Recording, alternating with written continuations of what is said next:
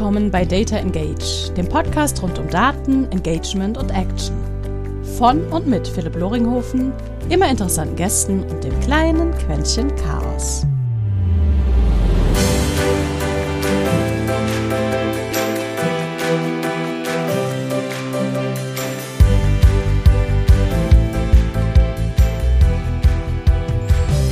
Und herzlich willkommen zu einer weiteren Folge Data Engage. Heute mit einem Gast, Kollegen, Freund, Mitschwaben, ganz vielen, ganz vielen Attributen, ähm, den ich kennenlernen durfte, auch wiederum über einen äh, gemeinsamen Bekannten, ähm, mit dem und uns alle drei verbindet eine wunderbare Rocket-Verbundenheit oder Vergangenheit, ähm, jeweils aus unterschiedlichen Perspektiven. Heute im Data Engage Podcast Marco Seizenleder. Marco, vielen, vielen Dank, dass du heute dabei bist. Und wie ich ja schon einleitend gesagt, wir kennen uns dadurch, weil ich einer, weil ich ein Speaker damals sein durfte bei den Digital Analytics Meetups von dir. Ähm, damals noch über Wolfgang äh, empfohlen und äh, daraus ist ein richtig cooler Austausch immer zwischen uns beiden entstanden. Besonders als du und Wolf ihr dann Pandata zusammen auch aufgemacht habt, eröffnet habt, gelauncht habt. Aber jetzt, I, I digress. Ich greife viel zu weit vor. Marco, wer bist du? Was tust du?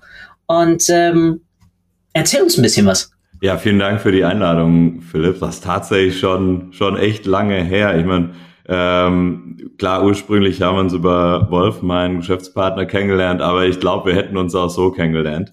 Ähm, die Datenszene in Berlin ist ja auch nur so groß. Ich meine, du, auch wenn du mittlerweile weggezogen bist, bist ja doch, äh, ah, glaube ich, ein absolut fester Bestandteil davon. Deshalb, irgendwann werden wir uns so oder so auch über den Weg gelaufen, da bin ich mir sicher. Und dementsprechend oft haben uns natürlich auch unsere, äh, haben sie auch unsere Pfade gekreuzt. Ähm, Genau, ja, wer bin ich eigentlich? Ich bin Marco, ich bin mittlerweile äh, einer der beiden Gründer äh, von Pandata. Äh, damals, als wir uns kennengelernt haben, war ich noch als Freelancer allein unterwegs nach, und, nach meiner Zeit bei Rocket Internet und äh, habe mich da als äh, Freelancer im Bereich Google Tag Manager damals und Google Analytics und Tracking an sich äh, selbstständig gemacht. Ähm, und daraus ist dann gemeinsam mit Wolf äh, unsere Firma Pandata entstanden. Das machen wir jetzt mittlerweile seit fünf Jahren und beraten hauptsächlich große, überwiegend deutsche, aber auch äh, zunehmend internationale Unternehmen in ja eigentlich allem entlang der ganzen Datenachse von Tracking äh, für Apps und Webseiten über ähm, über Data Warehousing bis hin dann zum fertigen Report und der Datennutzung. Äh, mittlerweile auch viel Machine Learning und, und Data Science. Und ja, wie gesagt, halt wirklich die komplette Achse der Datenwertschöpfung entlang. Und da ist natürlich viel, viel Marketing auch dabei, aber auch viel anderes. Also ich meine, in der Marketingbranche haben wir natürlich eine natürliche Affinität für Daten. Das nutzen wir äh, natürlich ganz gerne. Daher sind äh, viele unserer Kunden äh, irgendwie E-Commercer oder aus der Medienbranche, wo die Arbeit mit Daten halt einfach schon von vornherein äh, bisschen etablierter ist. Aber wir haben auch, also wir sind grundsätzlich branchenagnostisch und haben auch wirklich schon mit allen möglichen Branchen zusammengearbeitet. Cool, echt cool. Ja, Einleiten hat mir ja genau gerade auch schon gesagt über das Digital Analytics Meetup. Und in einer der vorherigen Episoden hatte ich ja auch Timo Dechau äh, hier, der sagte, ich kenne dich genau über ein Digital Analytics äh, Meetup und sagte damals, hätte ich äh, so, einen, so einen tollen Schwachsinn zum Thema Attribution von mir gegeben. Und das ist genau auch das Thema, mit dem ich dich heute löchern möchte. das freut mich natürlich sehr. Dass ich habe es mir, äh, ich habe mir angehört und mich sehr gefreut, als ihr das äh, Analytics Meetup erwähnt habt. Was natürlich immer cool, wenn man mit äh, ja so einer Community zu sowas beitragen kann. Ja, ein bisschen Promo immer. Ähm, Deswegen direkt einleitend mal ganz breit gefragt, was bedeutet für dich eigentlich Attribution? Was ist Attribution? Das ähm, klingt jetzt vielleicht fast schon trivial, wie ich es beantworten werde, aber ich versuche es einfach mal. Attribution ist die Verteilung von äh, Conversion-Events auf äh, Marketing-Touchpoints oder auf relevante Touchpoints in einer User Journey. Also das Zuordnen von Anteilen oder mhm. gesamten Conversions, ja, Käufen, äh, Lead-Angaben etc. dann auf einzelne, einzelne Marketing. Genau, richtig. Am Ende entscheide ich, was für mich relevant ist als, als Organisation, als Unternehmen, welche Art von Ziel, auf welche Art von Ziel ich hinarbeite mit meinen Benutzern in, in der User Journey. Und äh, am Ende muss ich ja irgendwie bewerten, welche meiner Aktivitäten jetzt dazu geführt haben, dass der Benutzer am Ende bei diesem Ziel gelandet ist. Mhm. Und genau diese Art von Bewertung ist die, ist die Attribution. Und da haben wir natürlich eine große Schwierigkeit. Äh, so ein Conversion Event ist halt einfach eine Ganzzahl, weil halbe Conversion gibt es nicht. Ähm, und wir haben aber üblicherweise mehr als ein Marketing-Kanal oder mehr als einen Marketing-Touchpoint. Das führt es natürlich logischerweise dazu, dass wir äh, ganzzahlige Konversionsereignisse anteilig auf Touchpoints verteilen müssen. Und äh, wie man das macht, äh, ist auf jeden Fall ein ganz spannendes Thema und glaube ich, die ja der ähm, äh, der Eingang zum zum äh, Kaninchenbau des, des Attributionsmodeling. Also die, oh ja. der Pandora, die man damit öffnet. Oh ja, also ähm, nochmal noch mal zusammenfassen. Es geht ja darum, dass wir verstehen, wie viel Wertbeitrag eigentlich ein einzelner Marketingkanal dazu beigetragen hat, dass jemand gekauft hat oder dass jemand eine Anfrage gestellt hat oder dass sich jemand vielleicht für ein, für ein SAS-Modell angemeldet hat, ähm, damit wir dann sowohl also retroperspektiv uns anschauen können, wie gut war eigentlich unsere Budgetverteilung, als auch dann präskriptiv irgendwann sagen können, okay, wir wollen uns anschauen, wo könnten wir eigentlich noch mehr Potenzial durch mehr Budget etc. pp. eigentlich hebeln. Absolut. Habe ich das? Ganz, ganz genau, würde ich, würde ich genauso unterschreiben. Und ich meine, klar, da kann man natürlich dann in ja, unendliche Komplexitäten vordringen. Also das mhm. fängt im, im einfachsten Fall irgendwie dabei an, dass man äh, lineare Modelle heranzieht und halt sagt, ich, ich verteile das einfach eins zu eins äh, auf, auf jeden Kanal anteilig. Ähm, aber am Ende ist das vielleicht nicht unbedingt die Antwort, die man haben möchte. Das ist sicherlich besser, als gar keine Attribution zu machen.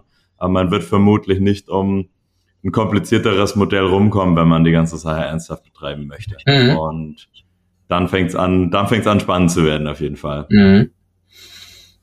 Genau dafür und da kommt ja jetzt gerade sozusagen die gesamte Diskussion über First-Party, Zero-Party-Daten, Third-Party-Daten, Tracking-Problematiken, Server-Side-Tagging, also all die schönen Buzzwords, die jetzt langsam seit geführten dreieinhalb Jahren äh, durch unsere Industrie auf alle Fälle jetzt riesig sausen, dank DSGVO, Consent, äh, Ad-Blocking, Wachstum, ITP, ETP, ähm, auch mal wieder ins Blaue geschossen. Wie siehst du da eigentlich die, die Stabilität von jetzigen Attributionsmodellen. Weil früher haben wir uns ja wirklich auf, sagen wir mal, unsere Google Analytics Daten verlassen. Wir haben uns auf unsere Web-Tracking Daten verlassen. Wir haben da vielleicht noch offline Sales Kontakte dann irgendwie über Telefonnummern oder über E-Mail-Adressen aus dem CRM mit reingezogen.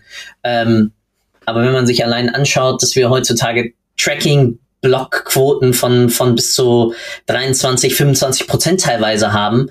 Ähm, da fließt noch nicht mal die ganze ETP und ITP-Problematik rein.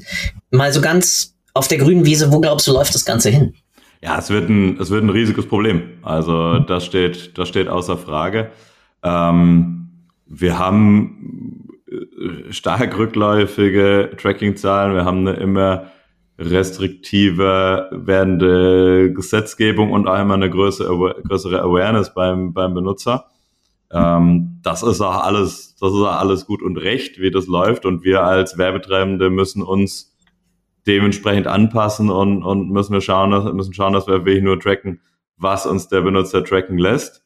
Äh, das wird die Attributionsmodelle auf jeden Fall signifikant beeinträchtigen. Und da gibt es auch keinen wirklichen Weg drumherum. Natürlich, wir haben jetzt so Lösungen wie serverseitiges Tracking, was immer populärer wird damit. Aber das wird, das, das wird es am Ende auch nicht retten. Und wir hatten schon immer die, wir hatten schon immer die Schwierigkeit, dass äh, vor allem im Web äh, die, die sogenannten Click-Chains, also die äh, Ketten der die User Journeys äh, entsprechend unterbrochen sind und halt einfach durch durch verlorene Cookies, andere Browser, ähm, Attributionsmodelle es wirklich schwer haben, da äh, gute Ergebnisse zu liefern. Und das wird jetzt natürlich nochmal multipliziert durch durch das, was passiert. Und das werden wir auf jeden Fall sehen. Was wir bei unseren Kunden jetzt gerade häufig sehen, ist, dass halt andere Wege, Tracking zu machen, rangezogen werden. Da gibt es dann natürlich andere Tools, die man einsetzen kann. Davor hat man einfach äh, ohne viel drüber nachzudenken mit einem Google Analytics 360 gearbeitet und damit Attribution gemacht. Mittlerweile äh, haben wir auch Kunden, die vielleicht Matomo einsetzen, was sich äh, per se erstmal datenschutzkonformer betreiben lässt. Und das sind natürlich Wege, wie man irgendwie die, die, die Datenqualität nochmal äh, für eine Zeit erhöhen kann. Ich glaube aber, dass es mittelfristig trotzdem schwierig sein wird. Also auch solche Tools werden mittelfristig eher geblockt werden. Ich kann mir auch durchaus vorstellen, dass die Gesetzgebung da vielleicht nochmal restriktiver äh, wird irgendwann. Und ich glaube, dass wir da schon ein Stück weit auch äh, ein bisschen einen Wettlauf gegen die Zeit versuchen, äh, den wir vielleicht gar nicht versuchen sollten. Am ich weiß es am Ende nicht, was passieren wird. Ich kann mir vorstellen, dass es, es wird ein paar Lösungen geben, die es uns erlauben, eine gewisse Datenqualität zu erhalten. Ich glaube aber mittelfristig wird es uns nur gelingen, wenn wir den Benutzer auch davon überzeugen, Daten preiszugeben. Und das geht nur mit einer, äh, mit einer e Strategie der ethischen Datennutzung. Und ich glaube, es gibt Wege, wie man den Benutzer auch begreiflich machen kann, dass, dass bestimmte Daten für ein Unternehmen wichtig sind und nicht zwangsläufig schlecht und auch erstmal keine Gefahr darstellen. Ich glaube, dass es noch ein weiter Weg ist, bis wir äh, das so differenziert darstellen können und auch den Benutzer begreiflich machen können und auch die Unternehmen so weit sind, das selbst so differenziert zu betrachten. Du sprichst da was saumäßig Wichtiges an, nämlich zum einen sich zu überlegen, also eine Datensparsamkeit überhaupt mal an den Tag zu legen ähm, um das Vertrauen wieder auch in so, weil wir haben als, als, als Marketingindustrie einfach da dieses massive Vertrauensloch, als damals jeder oder heutzutage teilweise ja noch immer jeder mit irgendwelchen Retargeting-Bannern zugebombt wird, weil er soll sich gefälligst den fünften Kühlschrank kaufen. Macht mehr Sinn, also ich brauche natürlich sechs oder sieben Kühlschränke. Ähm, und zeitgleich du dann ein Cambridge Analytica hattest, ähm, wir noch immer Data Leaks haben. Man schaue sich nur auch die Wahlpanne der, der CDU mit ihrem, mit ihrer Wahl-App an und anderen Sachen, ja. Also Data Leakages noch und nöcher. Ähm, und das spielt uns natürlich als Marketeers, auch als, als Martech, äh, Marketing Analytics Leute 0,0 in die Karten. Deswegen, ähm, wie würdest du, oder vielleicht kann, darfst du sogar frei sagen, wie fangt ihr heutzutage dann genau in der Situation mit einem ähm, Attributionsprojekt bei einem sagen wir mal, bei einem Mittelständler zum Beispiel an. Der hat einen CRM, der hat, sagen wir mal, du hast es angesprochen, den Matomo. Ich kann es nur unterschreiben. Ja, ich ich roll das Ding gerne, äh, sehr gerne bei meinen Kunden aus. Ähm, und er hat vielleicht noch einen, einen ERP klassisch angebunden, damit er noch so ein bisschen seine, seine Telefonleitung irgendwie analysieren kann. Wie geht ihr da vor? Also was ist da so euer, ähm, Tagwerk, um mal besser zu verstehen, was hilft eigentlich. Also ganz, äh, um ehrlich zu sein, ich würde mal gerne ein Attributionsprojekt bei einem Mittelständler machen. Ich habe den Eindruck, dass die meisten, also was wir jetzt außer dem wirklich großen Mittelstand, da noch gar nicht sind momentan. Aber gut, also ich meine, wir haben uns mittlerweile auch ein bisschen auf Konzerne spezialisiert, deshalb sind die vielleicht auch mittlerweile unter meinem Radar. Mein generelles Gefühl wäre aber, dass wir im Mittelstand äh, da noch gar nicht unbedingt so weit sind. Ähm, wie gehen wir grundsätzlich so ein Projekt dann? Häufig ist es ja so in so einem Unternehmen, dass in, im Bereich Attribution noch gar nicht so viel gemacht wurde. Ähm, oder dass es vielleicht schon eine Lösung gibt, die aber nur mehr schlechter als recht funktioniert. Und dann gibt es natürlich erstmal viel Grundlagenarbeit, die zu tun ist. Und dann wollen wir jetzt auch nicht äh, kommen mit, äh, ja, wir bauen hier erstmal ein komplett neues Tracking ein. Äh, kann ich verstehen, dass, oder kann ich mir vorstellen, dass das vielleicht nicht der, der aller äh, eleganteste Weg wäre, da reinzugehen, sondern wir schauen uns erstmal an, was gibt's eigentlich an Datenerfassung und wie gut sind die Daten. Ähm, und da arbeiten wir dann auch gerne noch mit einem Google Analytics, bauen aber ein Modell auf, das natürlich flexibel genug ist, um perspektivisch auch mit anderen Daten arbeiten zu können. Das heißt, wir arbeiten gerne mit dem, was da ist. Das sind häufig auch Daten von entsprechender Qualität, mit, mit denen es geht. Ähm, setzen dann aber ein Modell, das wir in einer offenen Datenbank und äh, einer entsprechend offenen Programmiersprache wie SQL äh, umsetzen, äh, so dass das Modell dann halt auch entsprechend flexibel angepasst werden kann, wenn wir uns gemeinsam entschließen sollten, dass dann doch vielleicht ein Matomo oder ein anderes Tool, um das Tracking zu machen, gebraucht wird. Und damit sind wir eigentlich ganz gut gefahren bisher.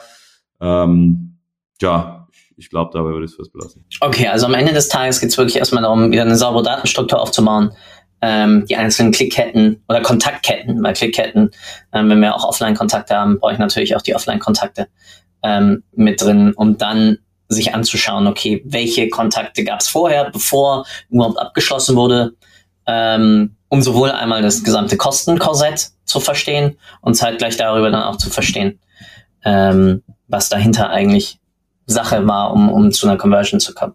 Absolut. Und du hast äh, einen sehr wichtigen Punkt genannt, den ich nicht explizit ausgesprochen hatte. Äh, eine saubere Dateninfrastruktur aufzubauen, ist für uns das A und O. Und äh, deshalb klar, ich meine, uns wird an uns wird oft der Wunsch rangetragen, wir mögen doch bitte ähm, Attribution machen oder mit Attribution anfangen. Und das machen wir sehr ungern, sondern wir sagen eigentlich immer, lasst uns doch erstmal schauen, dass wir eine saubere Infrastruktur haben, einen Single Point of Truth, ein Data Warehouse, mit dem wir arbeiten können, ähm, das uns die Basis auch für Attributionsanwendungen oder Anwend Datenanwendungen, die darauf laufen sollen, bietet. Und die Attribution ist halt eine dieser Anwendungen für uns und so eine Plattform, die erlaubt mir dann natürlich auch äh, noch sehr viel weitere Datenanwendungen Anwendungen darauf äh, zu betreiben.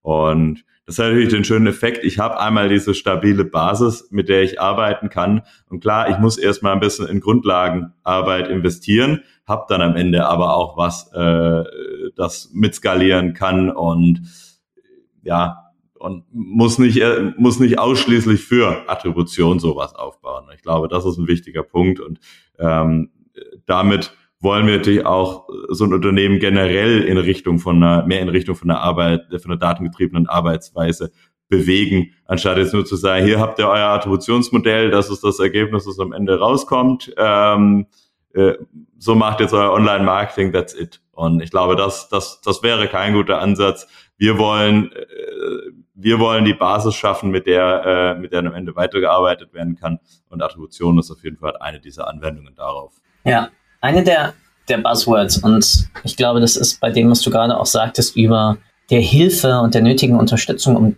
datenorientiert, datengetrieben oder wie auch immer wir es nennen wollen, zu arbeiten, ist ja, welche oder besser gefragt, wie kann ich aus einem Attributionsmodell dann eigentlich ableiten, was ich, was ich zu tun habe? Also ihr baut ja nicht nur die Modelle, ihr geht ja, glaube ich, auch ins, ins Consulting rein und unterstützt dann dabei. Was sind so typische Fragen und Learnings, die ich jenseits wie viel hat mich ein, ein, Kontakt gekostet, ja, oder wie viel hat mich ein Sales sozusagen gekostet, oder wie viel hilft mir ein einzelner äh, Kanal. Eigentlich, welche Fragen kann ich noch an der Attribution stellen? Also was kann ich da für, für unterschiedliche Perspektiven eigentlich rausziehen? Also eine Sache, die, die, die sich für uns sehr bewährt hat, war, du hast natürlich du bekommst darüber natürlich auch ein ganz anderes Verständnis dafür, wie deine User Journeys funktionieren. Und je nachdem, mit welchem Attributionsansatz du am Ende arbeitest, mehr oder weniger, wenn ich jetzt mit den linearen Ansätzen arbeite, dann natürlich ein bisschen weniger, weil dann habe ich halt meine festgesetzte Verteilung und Gutes.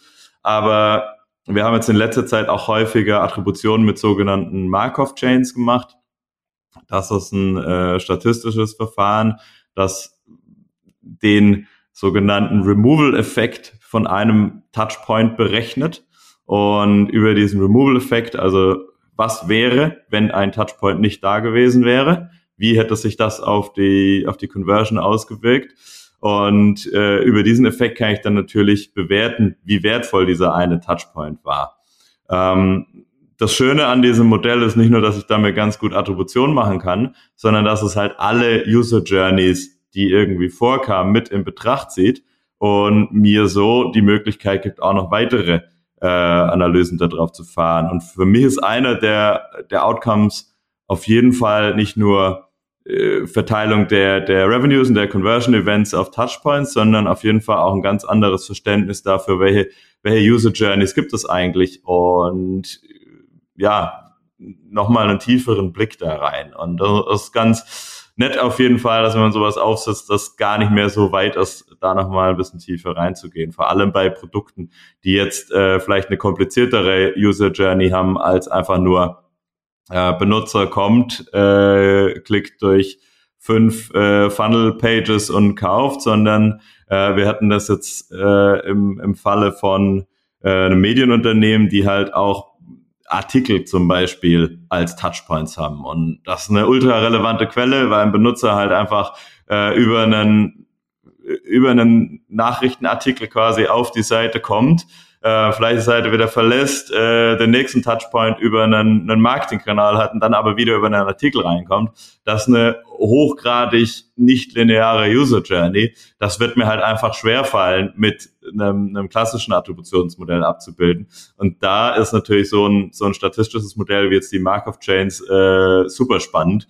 Zudem, äh, wie gesagt, äh, habe ich dann halt auch nochmal die Möglichkeit, mir einen ganz anderen Blick auf die User Journeys, die ja dann in so einem Fall durchaus eine gewisse Komplexität haben, zu holen. Du sprichst genau das Wichtigste in meinen Augen an diese Komplexität. Sozusagen bei meinem allerersten Vortrag damals, ist ja jetzt auch schon fast äh, kein Jahrzehnt her, aber na, ging es mir genau darum, wie kann ich eigentlich Ich werde es nie vergessen, das war richtig cool. Äh, in, der, in der Deutschen Bank, Through the Looking Glass. genau. Wie kann man jenseits von Kanälen eigentlich eine Attribution auf Basis von Botschaften, also den eigentlichen Messages innerhalb meiner Werbe ähm, Anzeigen eigentlich eigentlich fahren. Witzigerweise denke ich auch darüber nach, da genau ähm, meine Masterarbeit drüber zu schreiben, aber das ist nochmal ein anderes Thema. Ähm, Cool, da werde ich dich auf jeden Fall äh, bald für den nächsten Vortrag gewinnen können, glaube ich. Aber äh, ich glaube, das ist, darauf möchte ich hinaus. Ähm, glaubst du, Kanäle an sich sind noch relevant? Besonders unter dem ganzen noch immer, immer steigeren Hype-Thema Content. Ähm, wir orientieren uns immer mehr auf Medien. Ähm, ich hab, kann auf jedem Kanal heutzutage multiplste Medien distribuieren. Ja, und für mich sind Kanäle heutzutage Distributionskanäle für Botschaften. Und eigentlich muss ich doch verstehen unter diesem Aspekt Customer Journey, welche Medien eigentlich die Relevanz haben ähm, oder welche Botschaften die Relevanz haben, um die Leute von meiner Leistung, von meiner Dienstleistung zu überzeugen. Oder das, ist eine sehr, das ist eine sehr gute Frage. Ähm, also ich lehne mich da ein bisschen weit aus dem Fenster. Ich äh, bin ja eher der, der Datenexperte als der Marketing-Experte. Ähm, aber ich, ich halte es für einen absolut validen Punkt. Ähm, ich glaube, es wird weiterhin Kanäle geben, aber du hast recht. Also die, die Grenzen, die verschwimmen natürlich immer mehr. Und je mehr wir das mit, äh, ja, je mehr wir, äh, je mehr wir das abbilden können, desto besser. Und das ist ja auch genau der Grund, weshalb wir, weshalb wir merken, dass diese klassischen Attributionsmodelle, die klassischen linearen Modelle halt einfach immer mehr an ihre Grenzen stoßen. Ja, ja, ja, ja, ja. Ja, es ist echt, also ich, es wird auf alle Fälle nicht einfacher werden. Was natürlich auch schön ist, weil es uns mehr zu tun gibt. Ähm, aber ich glaube, der, also mein Bauchgefühl ist, dass wir hoffentlich lieber früher als später ähm, auch dieses ganze Hype-Thema Storytelling ähm, und Customer Journey wirklich mal als, als, als diverses Feld verstehen und nicht, wie wir es halt klassisch immer abgebildet hatten im Sinne eines Funnels oder einer linearen Customer Journey. Ähm, und dass das auch so ein bisschen dann in unserer Industrie auch ankommt. Ähm, weil, weil ich dadurch ja dann erst verstehen kann, ganz im Sinne von Jobs to be done etc., um noch ein paar mehr Buzzwords irgendwie reinzuwerfen, ähm, sich dann wirklich zu überlegen, okay, mit welcher Botschaft kann ich eigentlich genau der Person helfen und sie davon überzeugen und genügend Trust aufbauen, dass ich der passende Partner für sie bin. Egal, ob es nun darum geht, dass ich äh, vielleicht die richtigen Schuhe verkaufe oder vielleicht sogar auch das richtige Lebensmittel oder so, ähm, um, um, um das dazu hebeln. Absolut. Also wenn ich äh, wenn ich das schaffe, dann äh, ich, ich versuche jetzt mal so ein bisschen den Kreis zu schließen, dann muss ich es ja fast auch schon damit schaffen, die Person davon zu überzeugen, äh, die Daten preiszugeben, die ich dafür brauche, oder? Und am Ende geht's doch genau darum. Also äh, die die Person einfach von von der Marke, von dem Produkt entsprechend zu überzeugen, dass das möglich ist. Ja, ähm, das wäre auch mal interessant. Die Einflussfaktoren dann auf Brand Construction oder, oder Brand Appearance sozusagen dann über, über Attribution äh, herzuleiten. Und ähm, dann zu schauen, okay, der und der Artikel hat diesen und diesen Trust aufgebaut, ob das nun wirklich dann auf eine Conversion eingezahlt hat oder nicht. Oh, das war Aber cool. again, we, we digress. we digress. ähm, ja, ich glaube, da könnten wir noch stundenlang. Das, das machen wir beim Bier, wenn du wieder in Berlin bist. Ja, auf alle, Fälle, auf alle Fälle. Aber was glaubst du, sind so, welche Trends bekommst du von einer, von einer Data Science Perspektive mit? Also klar, du hast mhm. äh, Markov Chains angesprochen. Es gibt ja jetzt auch noch ein paar andere ähm, datengetriebene ähm, Attributionsmodelle. Was sind so die aktuellen Trends, ähm, die du mitbekommst? Über die Herausforderungen haben wir ja schon gesprochen. ITP, ETP, Datensammlung etc. Aber was siehst du noch so, was sich tut? Auf jeden Fall. Ähm, also ich glaube, also wir sehen auf jeden Fall, dass, dass das ganze Thema Data Science sehr viel mehr in der Industrie ankommt und mittlerweile auch so einen Realitätscheck erfahren hat. Da sind wir sehr dankbar drüber, weil noch vor ein, also ich wollte jetzt gerade sagen vor ein paar Jahren, aber das ist eigentlich noch zu viel. Also ich würde sagen, vor ein bis zwei Jahren äh, war da halt einfach auch noch viel ähm, ja, wir, wir müssen mal Data Science machen äh, und dann wurde ein Projekt gesucht und nicht, wir haben hier ein Problem, das wir lösen sollen. Ah, Data Science ist eine möglich, ein möglicher Lösungsweg. Und ich glaube, da sind wir mittlerweile angekommen, was wir auf jeden Fall sehr begrüßen, was auch dazu geführt hat, dass wir äh, da sehr viel mehr äh, Capabilities aufgebaut haben im Unternehmen. Davor haben wir immer versucht, uns da so ein bisschen rauszuhalten. Und ja, also Markov Chains im, im Bereich Attribution ist auf jeden Fall einer der, der Trends, die wir sehen. Ähm, generell sehen wir da aber natürlich auch ein paar Verfahren, die, die jetzt spannender werden. So ein Stück abseits von der Attribution gibt es natürlich auch noch das Thema Marketing Mix Modeling. Ähm, das ist auf jeden Fall auch super spannend. Da wird versucht, über, ähm, indem man sich bestimmte ökonomische Faktoren anschaut, die einerseits aus der Firma kommen, andererseits aus der Organisation kommen, andererseits äh, auch von außerhalb, ähm, wird versucht, Marketingbudgets entsprechend zu verteilen, beziehungsweise die optimale Verteilung äh, eines der, des Marketingbudgets äh, rauszufinden, indem man sich anschaut, was die Auswirkung auf ein Conversion, auf das Conversion-Event ist. Und ähm, klar, ich meine, es ist ein anderer Ansatz. Bei der Attribution schaue ich mir äh, einzelne Touchpoints an, aber es ist natürlich die Kombination aus solchen Dingen, die mir am Ende eine, eine gute Marketingsteuerung erlaubt. Und äh, ja, deshalb, ich hatte vorhin von der von der Datenplattform vom Single äh, von der Single Source of Truth gesprochen. Wenn ich sowas habe, dann kann ich da natürlich auch solche Anwendungen drauf laufen lassen. Mhm. Und äh, das ist auf jeden Fall ein, ein spannender Ansatz, den wir, den wir auch schon häufig gerade in Kombination dann mit einem mit einem gut funktionierenden Attributionsmodell Modell gesehen haben. Ein weiterer Trend, den ich nochmal äh, gerne erwähnen möchte, ist, wir sehen auch, dass ähm, viele unsere oder viele im, in, der, in, der, in der Branche im Markt gerade auf äh, ein System wie Google BigQuery wechseln.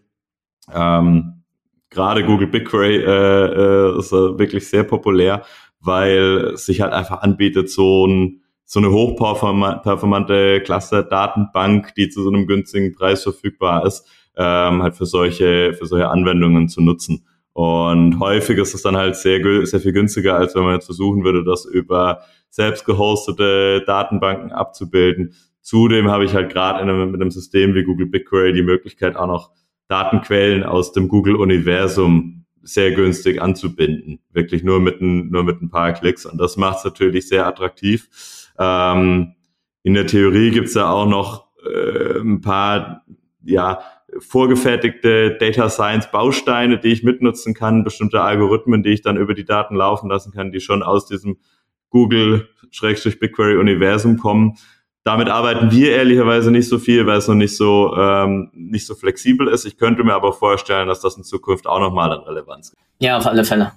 Also ähm, es entwickelt sich das sehr schön. Also wir hatten ja erst so eine Diversifikation, ja, also die, die aktuellste ähm, Marketing Tech Landscape Map wurde ja zum einen weltweit wieder die neueste Version veröffentlicht von ein paar Wochen und für Deutschland ja auch gerade. Ähm, so cool. Und da sieht man einfach, wie riesig das Ökosystem ist, in dem wir uns da einfach allein mit, mit Marketing Tech irgendwie entwickeln ähm, und bewegen. Ja. Und das, ist, das ist spannend, dass du ansprichst, dass ähm, man jetzt auch Ökonometriedaten ähm, sinnvollerweise natürlich, natürlich, weil das ist natürlich auch mega spannend. Ich kann natürlich mein Attributionsmodell global mir mal anschauen, aber das bringt's ja nicht. Also die, schon allein mal blöd gesagt, die Kaufhistorie unten im Süden Deutschlands oder äh, Österreichs, ähm, naja, ähm, und im Norden Deutschlands sind halt komplett unterschiedlich. Ah. Ja, welche Botschaft greift, okay, ich lande jetzt wieder beim Thema Botschaften, okay, sorry, ähm, aber welche Botschaft, welcher Kanal ist es, worauf kann ich sie aktivieren? Ich könnte, ich könnte meine Attribution auf, auf Basis von Altersgruppen, ähm, anderen Demo Demografiker sozusagen zerlegen. Ähm, Siehst du da schon Entwicklung, dass es irgendwie auch mal man sozusagen Sub-Attributionsmodelle dann irgendwie anlegt, vielleicht anhand von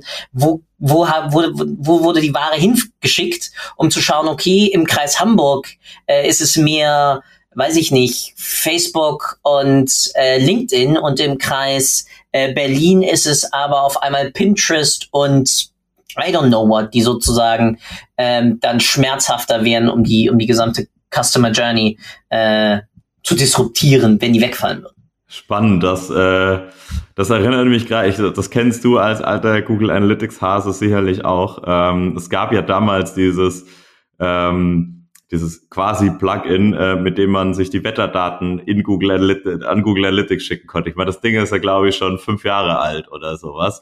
Äh, also ich glaube, die allerersten Ansätze davon gab es schon lange, auch wenn das natürlich at scale nicht auswertbar war, was daraus kam, sondern mehr eine irgendwie lustiges Gimmick.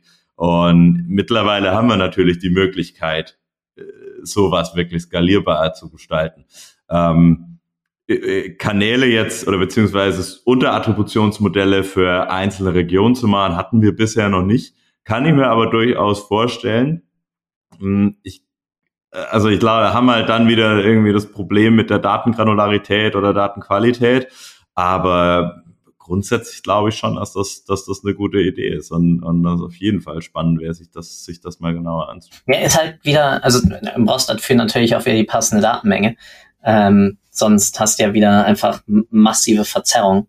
Ja. Aber ich glaube, da wird, ich glaube, wir können als Marketeers genau durch diese Phase der Online-Daten äh, die uns jetzt teilweise verloren gehen, wieder sehr viel gewinnen, wenn wir uns mal anschauen, was, was klassische Marktforschungsunternehmen eigentlich auch schon für massive Konzepte und Ideen ja entwickelt haben ähm, und uns da ein bisschen was abgucken und davon lernen. Äh, weil wir müssen das Rad ja nicht andauernd neu erfinden.